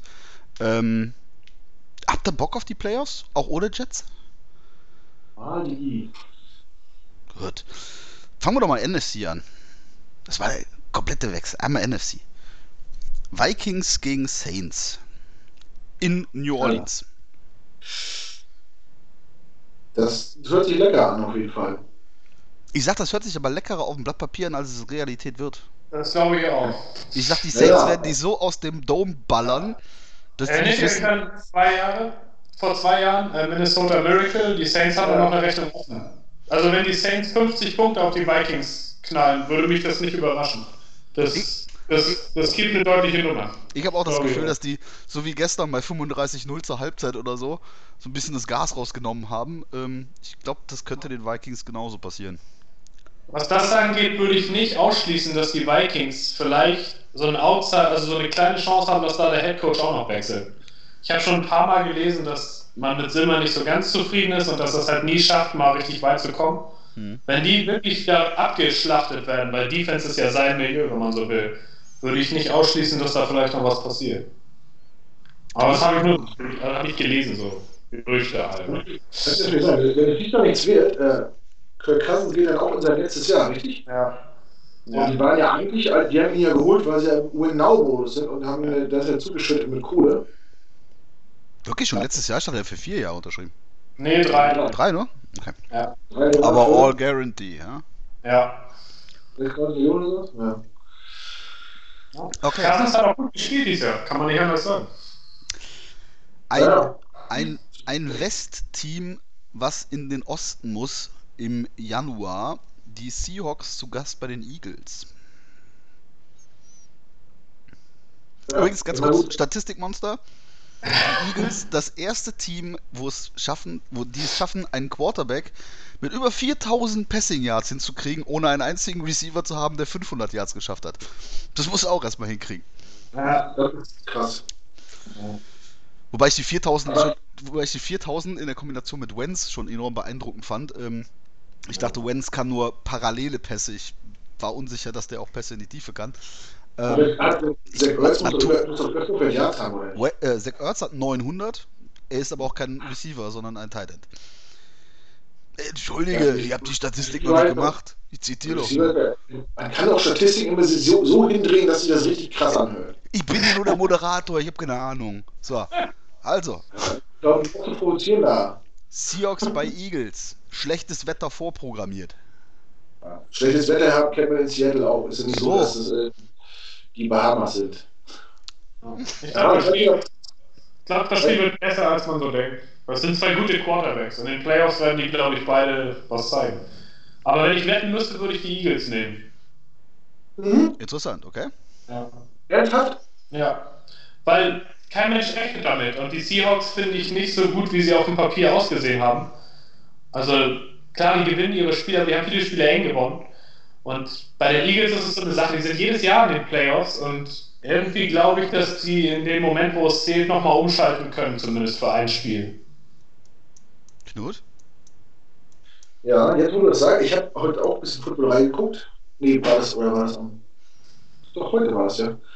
Ähm, da wurde gesagt, wenn die, wenn die Seahawks alle engen Spiele, die mit sieben oder weniger Punkten gewonnen, die sie mit sieben oder weniger Punkten gewonnen haben, verloren hätten, dann wären sie 2 und 14. Ja. Ja. Interessant. Also man sich das überlegt, die sind gar nicht, ja. Aber die Eagles waren waren ja auch schon sechsmal tot.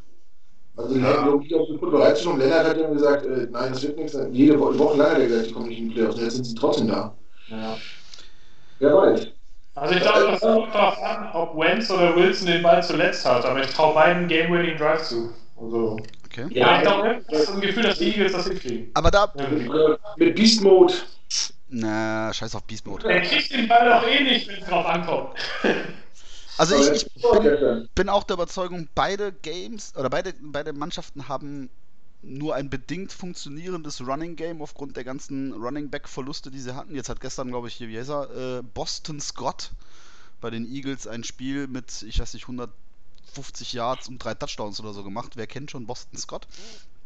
Nichtsdestotrotz, ähm, mein Unterschied ist tatsächlich im Sinne von Quarterback nicht, ich will jetzt gar nicht die Qualität gegeneinander abschätzen. Russell Wilson unbestritten, Carson Wentz für mich overrated, aber hey, okay. Ähm, nichtsdestotrotz, ich sage, Carson Wentz ist kein proven Winner. Das stimmt. Das stimmt. Ich sag, der hat nicht dieses eine magische Ding im Köcher, was im Zweifel ein Russell Wilson aber hat. Hat er aber in seiner ersten Saison, als sie den Super Bowl gewonnen haben, nachher ohne ihn, hat er aber öfter so, öfter so eine magische Momente gehabt. das war dann Ähnlich wie, oder es war ähnlich Wilson, sich irgendwie losgerissen von irgendwo und nochmal irgendwo unter so einem Arm durchgetaucht und dann 40 Jahre das Ding geworfen. Der hat es schon bewiesen, dass er es kann. Das, der Unterschied aber, dass die, dass, äh, dass die Eagles ohne ihn halbwegs funktionieren, dass die Seahawks aber nur von Russell Wilson abhängig sind. Wenn der einen schlechten Tag hat, verlieren die. Das ist das, für mich das, das Team, was, von dem Quarterback am meisten abhängig ist in der ganzen Liga. Das ist auch so. Das sehe ich ganz genau so. Auf der Das anderen Seite hat Russell Wilson halt Material, mit dem er arbeiten kann. Ähm, auch auf Receiving-Seite. Ähm, Metcalf, Lockett, äh, auch äh, Hollister kann Bälle fangen. Ähm, Eagles aktuell absolut äh, äh, leidgeprüft, was Verletzungen betrifft. Ich glaube, Jeffrey, Aguilar fallen alle aus, oder? Die sind alle Jackson, auch, Jackson ja. alle kaputt. Ähm, Also bei Ertz heißt es halt, dass er.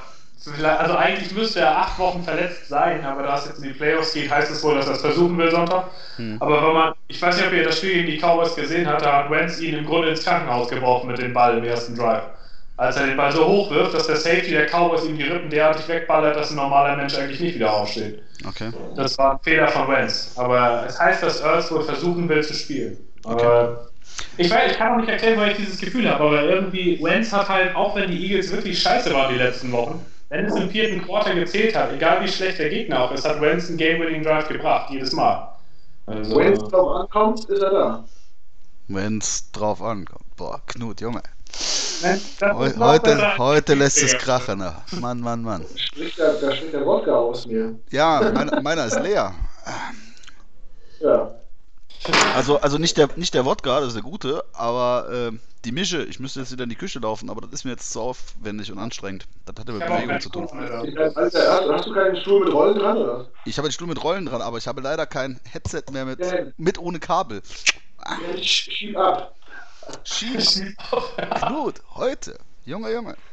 Oder der frei. Mhm, schönes Ding. Also, NFC würde es also, äh, wir waren uns glaube ich relativ sicher, die Saints werden es, die dann gegen die 49ers antreten müssten in der Divisional Round. Bei den Seahawks und Eagles sind wir so oder so. Am Ende läuft es dann zu Hause oder ja, auswärts, Entschuldigung, für die beiden auswärts gegen die Packers und ich glaube. Im Januar in Lambo möchten noch nicht mal möchten noch nicht mal die Käseköpfe spielen, geschweige denn ein anderes Team. Ähm, bin sehr gespannt darauf, wie es denn in der NFC äh, da weiterläuft. Kommen wir kurz zur AFC. Dort haben wir das sensationelle Ereignis, dass das dunkle Imperium zu dusselig ist, gegen Miami zu gewinnen. Also, äh, danke Fitze, alte Sau, super. ähm, so dass die Patriots tatsächlich mal nach Ewigkeiten wieder in der Wildcard ran müssen. Und zwar für, gegen für mich das hotteste Team auf dem Tableau äh, aktuell, finde ich, das sind die Titans. Wer hat das Spiel gestern Titans gegen Texans mitverfolgt? War ein Ich Kracher. War, war, für mich war es ein kracher Game. Ja, Äh, spannend bis zum Ende. Ähm, ich fand es ein super Spiel. Ähm, Derrick Henry übrigens Rushing Leader der NFL geworden durch dieses Spiel, weil Nick Chubb bei den Kollegen von den Browns nur ein paar, paar Snaps spielen durfte, weiß Gott warum. Ja. Ähm, das weiß wahrscheinlich Freddy Kitchens auch nicht und deswegen ist er jetzt weg. Interessant, jetzt ist, jetzt, jetzt ist konstant dein Fenster ganz klein, Per. Ich verstehe diese Aufnahmegeschichte hier nicht. Keine Ahnung. Jetzt habe ich es mir wieder großgezogen. Mal gucken, vielleicht bleibt es ja so. Wenn es gleich nur noch halb zu sehen bist, dann egal. Also, Derrick Henry, in dem Fall Glückwunsch äh, dafür. Knappe 1500 Yards. Muss man erstmal laufen. Spielen gegen die Patriots. Titans gegen Patriots. In Foxborough. Ah, Ich würde es ja gern glauben, aber ich glaube es irgendwie nicht, dass sie es schaffen. Ich meine, die Patriots, muss man auch sagen, spielen wirklich kacke die letzten Wochen und allgemein diese Saison nicht so überzeugend. Und ich habe so, zumindest die Hoffnung, dass es jetzt langsam zu Ende geht mit denen, weil Brady auch offensichtlich also älter wird jetzt. Das erste Mal überhaupt. Also er macht Fehler, die er vorher nicht gemacht hat, er ist nicht mal so accurate. Gut, er hat auch nicht die Receiver, die er sonst hatte. Aber er macht Fehler, die er nicht gemacht hat früher. Der Pick 6 gegen die Dolphins ist was, das habe ich von ihm 15 Jahre oder sowas nicht gesehen. Das, ähm, Liegt es an den Receivern oder liegt es an der O-Line? Wenn dann an den Receivern, weil die Patriots Offense unheimlich auf Timing Routes aus ist. Das heißt, er muss mit seinen Receivern eine Chemistry haben und die hat er halt mit, mit Nakir Harry oder Sanu noch nicht. Edelman ist durchgehend verletzt, also zumindest angeschlagen. Und deswegen, also es sieht halt nicht rund aus, nicht ansatzweise so wie sonst. Und ihre besten Plays kriegen sie fast aus Trick Plays. Ich meine, der wirft einen Touchdown zu seinem Linebacker und das ist das beste, der beste Spielzug von denen. Und das ist eigentlich schon seit Wochen so. Aber trotzdem, die Titans sind für mich, ich warte noch auf den Moment, wo Tannehill einknickt. Irgendwie traue ich ihm nicht zu, dass er das einfach weiter durchzieht. Also irgendwann wird dieser Moment kommen und ich glaube, das wird jetzt in New England passieren. Ist unglaublich, Das wie gut ein. Quarterback ohne Gaze aussehen kann, ne? Ja, das ist Wahnsinn. aber warum fragt ihr nur bei New England, ob es äh, an den Wide oder an der O-Line liegt? Vielleicht liegt es auch an Tom Brady. Da will man hoffen. Er wird ja nicht jünger. Also, munkelt man. Ja. Also ich mag ihn nicht, das ist auch kein Geheimnis, aber äh, Respekt vor dem, was er geleistet hat. Aber ich finde, diese Saison hat man extrem gemerkt, äh, dass er abgebaut hat. Von Anfang an.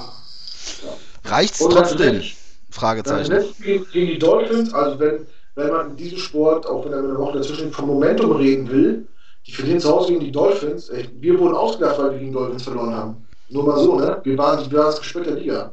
Mittlerweile haben die fünf Siege und schlagen die Patriots im eigenen Stadion. Äh, so viel dazu.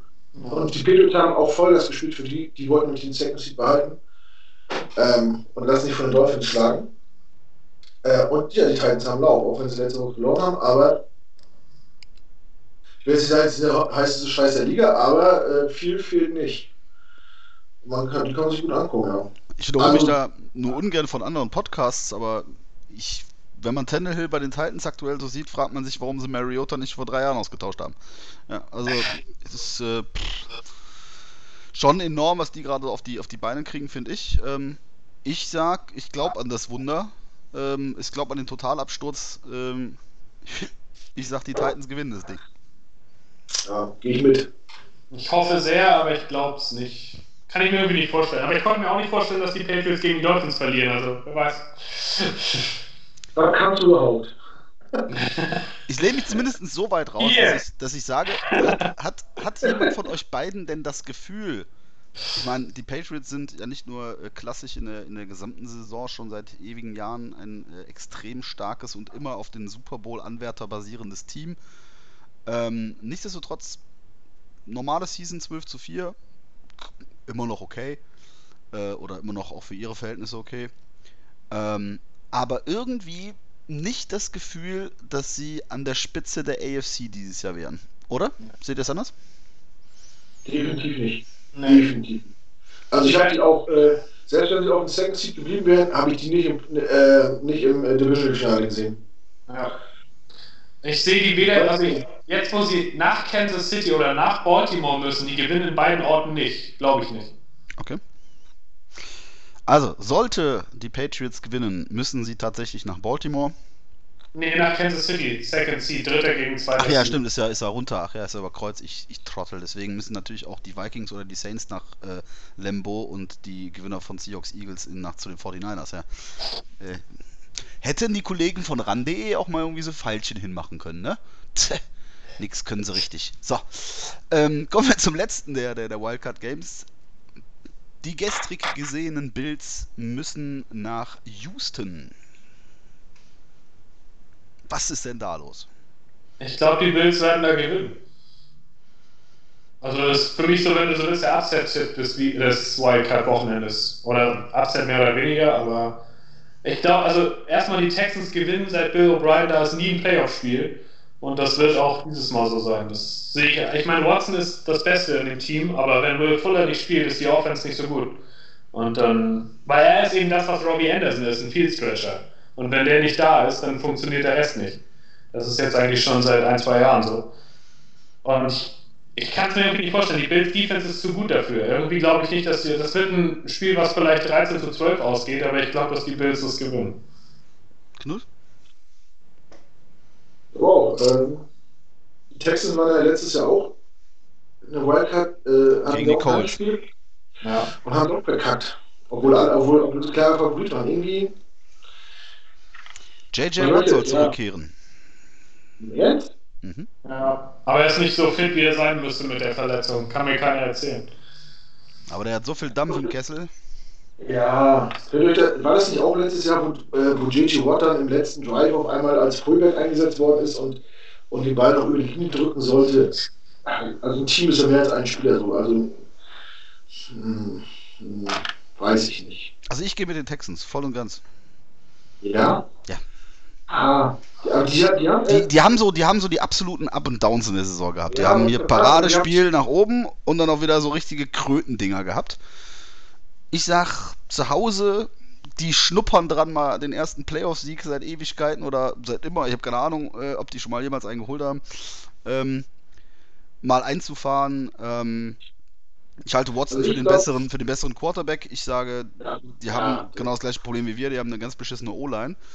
Aber ich sage dir, Prediction: Carlos Hyde, 150 Yards. Der alte Mann, der rockt das Haus. Was in, in dem einen Spiel 150 Jahre? Die Bills erlauben nie einen 100-Yard-Rusher. Ich glaube schon seit 27 Wochen nicht. In dem Spiel, Carlos Hyde. Und trotzdem, und trotzdem Geht voll all in mit dem. Was? die. Und trotzdem verlieren die. Nee, nee, Texans gewinnen das Ding. Das Hyde ist doch bei den, bei den Bills, oder nicht? Nee, alles bei den Texans. Carlos Hyde ist bei den Texans. wie heißt der alte Running Back von den Bills? Das Gore. ist der Ko Kollege Ja, Gore, einer der erfolgreichsten Rusher aller Zeiten. Stimmt, ähm, ja. Ich weiß nicht, ich glaube, die Bills sind immer noch unterschätzt. Also man sieht immer nur diese 10 diese 10-6 jetzt. Ähm, Wenn man sich überlegt, dass die äh, in beiden Spielen gegen die äh, Patriots drauf und dran waren, die zu schlagen. Und Ja, und hätten die Augenhöhe- Quarterback, hätten die die Dinger gewonnen, genau. Genau, auf Augenhöhe waren. Weiß nicht. Nein, also ähm, rein, rein Wurfstatistik ist natürlich Josh Allen äh, nicht die Granate vor dem Herrn. Er hat allerdings auch offensiv jetzt nicht die allerheftigsten Waffen. Äh, wen hat er denn? Brown und Cole Beasley oder so. Also, ähm, und er hat schon, schon eine starke Saison gespielt, finde ich. Äh, überhaupt die Bills haben eine starke Saison gespielt, deswegen sind sie bei mir persönlich empfunden nicht äh, unterm Radar. Sie hätten auch das erste Spiel gegen die Jets verlieren können, aber das erste Spiel ist das erste Spiel, da muss ich sowieso tausend Sachen finden und da hat es ein bisschen mit Glück hat's dann funktioniert.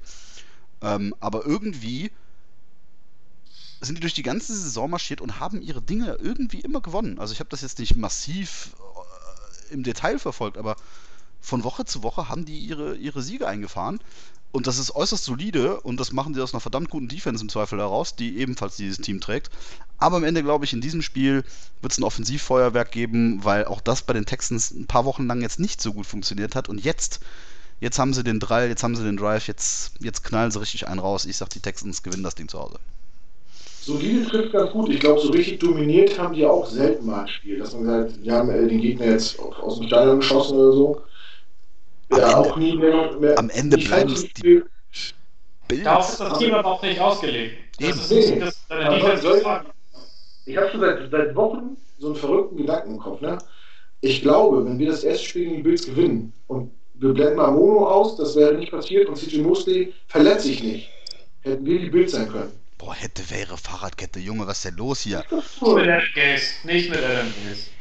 Nein, Egal. also ich, Nee, das glaub glaube ich auch, nicht. dass die- Einfach, unsere Offense war auch mit Darnold scheiße, wochenlang. Also wir haben vor der Saison haben wir gerätselt, wären es die Bills oder die Jets die Nummer 2 äh, hinter den Patriots, äh, Patriots in, den, in der AFC East. Ähm, am Ende waren es eindeutig die Bills, auch wenn sich jetzt 10, 6 nicht so viel mehr als äh, 7, 9 anhört. Na gut, es sind drei Siege. Ähm, aber es waren, glaube ich, in den einzelnen Spielen in ihrer Qualität schon Riesenunterschiede. Beide aus einer guten Defense heraus, aber am Ende des Tages haben die Bills ihre Dinge auch offensiv gewonnen und nicht nur defensiv. Ähm, auf einem ruhigen Niveau, nicht dominierend, auf einem ruhigen Niveau. Ich denke, das waren alles jetzt keine Feuerwerke. Ähm, nichtsdestotrotz, die haben auch zwei, drei Spiele gehabt, wo sie eben Gegner wie die Patriots äh, am Rande der Verzweiflung, hätte ich jetzt fast gesagt, hatten. Hätte dann auch im Zweifel ein L5 oder ein 12-4 werden können. Also, die haben echt eine starke Saison gespielt für ihre Verhältnisse. Sie haben in der, in der, in der äh, ähm, Preseason, äh, Quatsch, in der, in der, oh, jetzt hau ich aber schnell raus. Ähm, also vor der Saison ähm, haben sie viel richtig gemacht, äh, das Team äh, punktuell gut verstärkt und das zahlt sich jetzt aus. Sie haben eine gute Kaderstärke, äh, Kadertiefe, ähm, aber am Ende bis nach ganz vorne, finde ich, reicht es noch nicht und deswegen sage ich, die Texans gewinnen das Ding. So. Verwirr mich nicht mit Fakten. Nein, Mann, ich bin, ich bin da mehr so der Träumer. Ich, so. ich, ich scheiße auf Fakten. Ah, okay. Ähm, äh, weiß nicht, aber obwohl es ja Division-Rival ist, irgendwie haben die über die Saison bei mir auch so ein Team gewonnen. So. Auch wenn ich so nicht sagen darf, hier in diesem Podcast für Jets-Fans Deutschland. Spring auf aber den Tisch, du Idiot. So. nicht auf, Tisch, durch den Tisch. Aber leider ist mein Brandbeschleuniger gerade alle, ich kann ihn nicht anzünden. Ah. Dann Dann, dann lohnt sich das auch nicht. Nichtsdestotrotz, der Gewinner dieses Teams muss nach Baltimore und spätestens da sehe ich für beide relativ schwarz. Baltimore der Anwärter auf die Krone dieses Jahr? Für Ja mich City. Für mich sind die Chiefs, weil für mich waren es die Chiefs vor Saison, vor Preseason-Start und sie sind es immer noch. Es ist völlig egal, wie es zwischendurch gelaufen ist. Sie haben jetzt einen Bye in den Playoffs, sie stehen an zweiter Stelle. Mahomes ist immer noch er selbst. Sie haben Andy Reid da stehen. Die Defense ist um Welten besser als letzte Saison. Für mich führt an den kein Weg vorbei. Mhm. Knut, wer macht's für dich, das Rennen in Summe? Bis nach ganz hinten durch?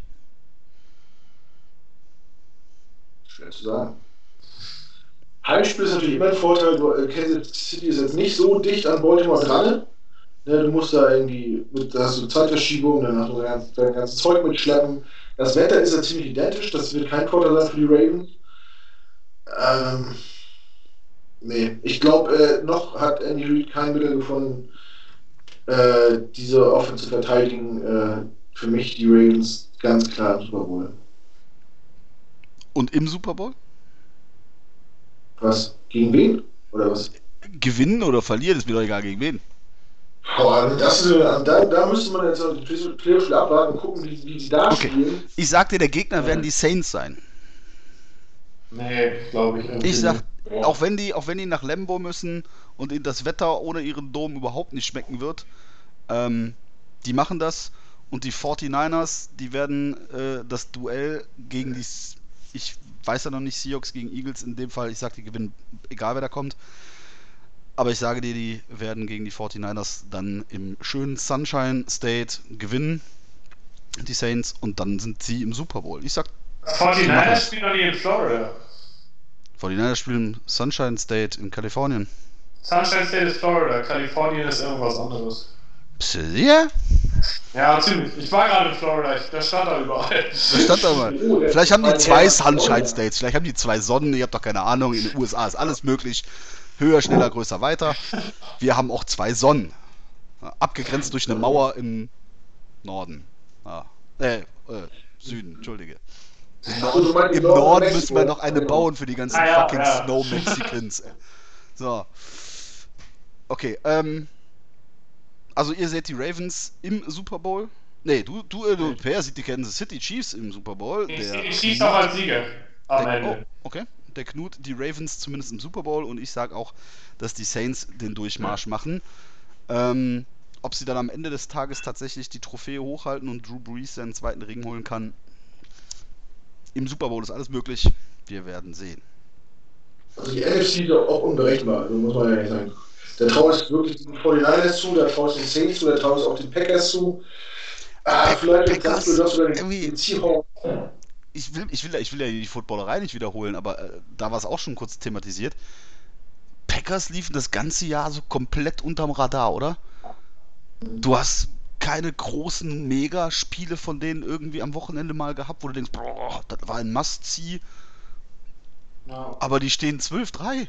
Oder Aber die 13-3, Die haben jetzt eine Defense, hatten sie eigentlich nie seit Aaron Rodgers da ist. Und das könnte noch wichtig werden. Und wenn es drauf ankommt, wenn du vier Punkte hinten bist, zwei Minuten vor Ende, würde ich den Ball immer noch Aaron Rodgers geben vor allen anderen. Das wird noch, also ich glaube schon, dass die es irgendwie im Super Bowl schaffen, aber irgendwie, ich, bei den Chiefs habe ich das Gefühl, die sind jetzt irgendwie dran. Die sind die ganze Saison so ein bisschen unter dem Radar geflogen, aber Andy Reid hätte es auch einfach mal verdient irgendwie. Deswegen ist das so mein Tipp. Okay. Schön. Es wird spannend. Es Ja. wird spannend, es bleibt spannend. Dazu dann nochmal die Einladung, wer das erste Wildcard-Game mit uns schauen will und schauen will, ob irgendwer von uns mit seinem Vorhersagen recht hatte, kommt gerne nach Frankfurt in die Bergerstraße ins Jurs. 18 Uhr Samstag, wir werden da sein. Ja, ansonsten. Silvestergrüße, jemanden? Mag jemand der Mama winken? Die guckt, ich, ich hoffe, die guckt das Ich guck das nicht. Nur wie geficken da. Ja, natürlich Äh, liebe Grüße an, alle Hörer und Zuseher, an, an unsere Community, die uns äh, Woche für Woche verfolgen und uns Ja. liken und kommentieren. Bisschen enttäuscht bin ich, dass uns keiner geschrieben hat, außer Marcel, was es äh, Was es zu essen gab, ne? Ich habe auch extra nachgeguckt. Es war aber nicht Marcel, es war, es war äh, Marvin. Ach, Marvin? Ich meine, es wäre Marvin gewesen. irgendwas, irgendwas mit Mar. Irgendwas mit Mar. Ähnlich, Marcel, Marvin, alles das gleiche. Ja, ja, ja, ja. Party. Das, könnte- das könnte tatsächlich ein bisschen mehr sein, so, aber das soll jetzt auch keine Kritik sein an die Community. Das ist eine Aufforderung. Vielleicht, vielleicht auch doch. Ja, eine Aufforderung. Ja. Eine Das doch- Herausforderung. Social Media lebt doch von der Interaktion. Ja, auch wir, auch, auch wir leben davon. Also wenn wir, wenn wir merken, dass euch das äh, interessiert, was wir machen und äh, ihr Wir mit uns leben nicht nur von Luft und Liebe und, und Wodka, sondern auch von Interaktion, richtig? Nein, Aber wir brauchen noch die Netten und äh,